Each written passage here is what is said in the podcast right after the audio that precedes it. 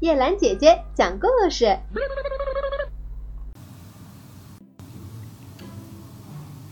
两头骡子，两头骡子驮着沉重的背包，吃力的往前走。一头驮的是满袋金钱，另一头驮的是满袋粮食。驮着财宝的骡子，因为感到自己驮的东西价值不菲，所以昂首阔步，把系在脖子上的铃铛都摆得悦耳动听。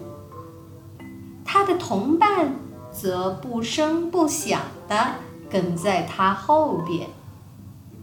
突然，一伙强盗从隐蔽处窜了出来，扑向罗队。强盗跟赶骡子的人扭打时，用刀刺伤了驮财宝的骡子，贪婪地把财宝抢劫一空，对粮食则不加理会。驮粮食的骡子也就安然无恙。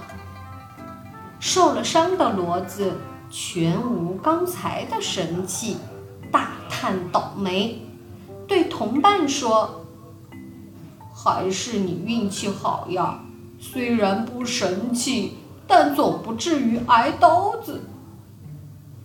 好了，小朋友们请注意，有些人刚被赋予一点重要的责任，就急着向别人炫耀，觉着自己有别于同类了，而全然没想到即将承担的责任。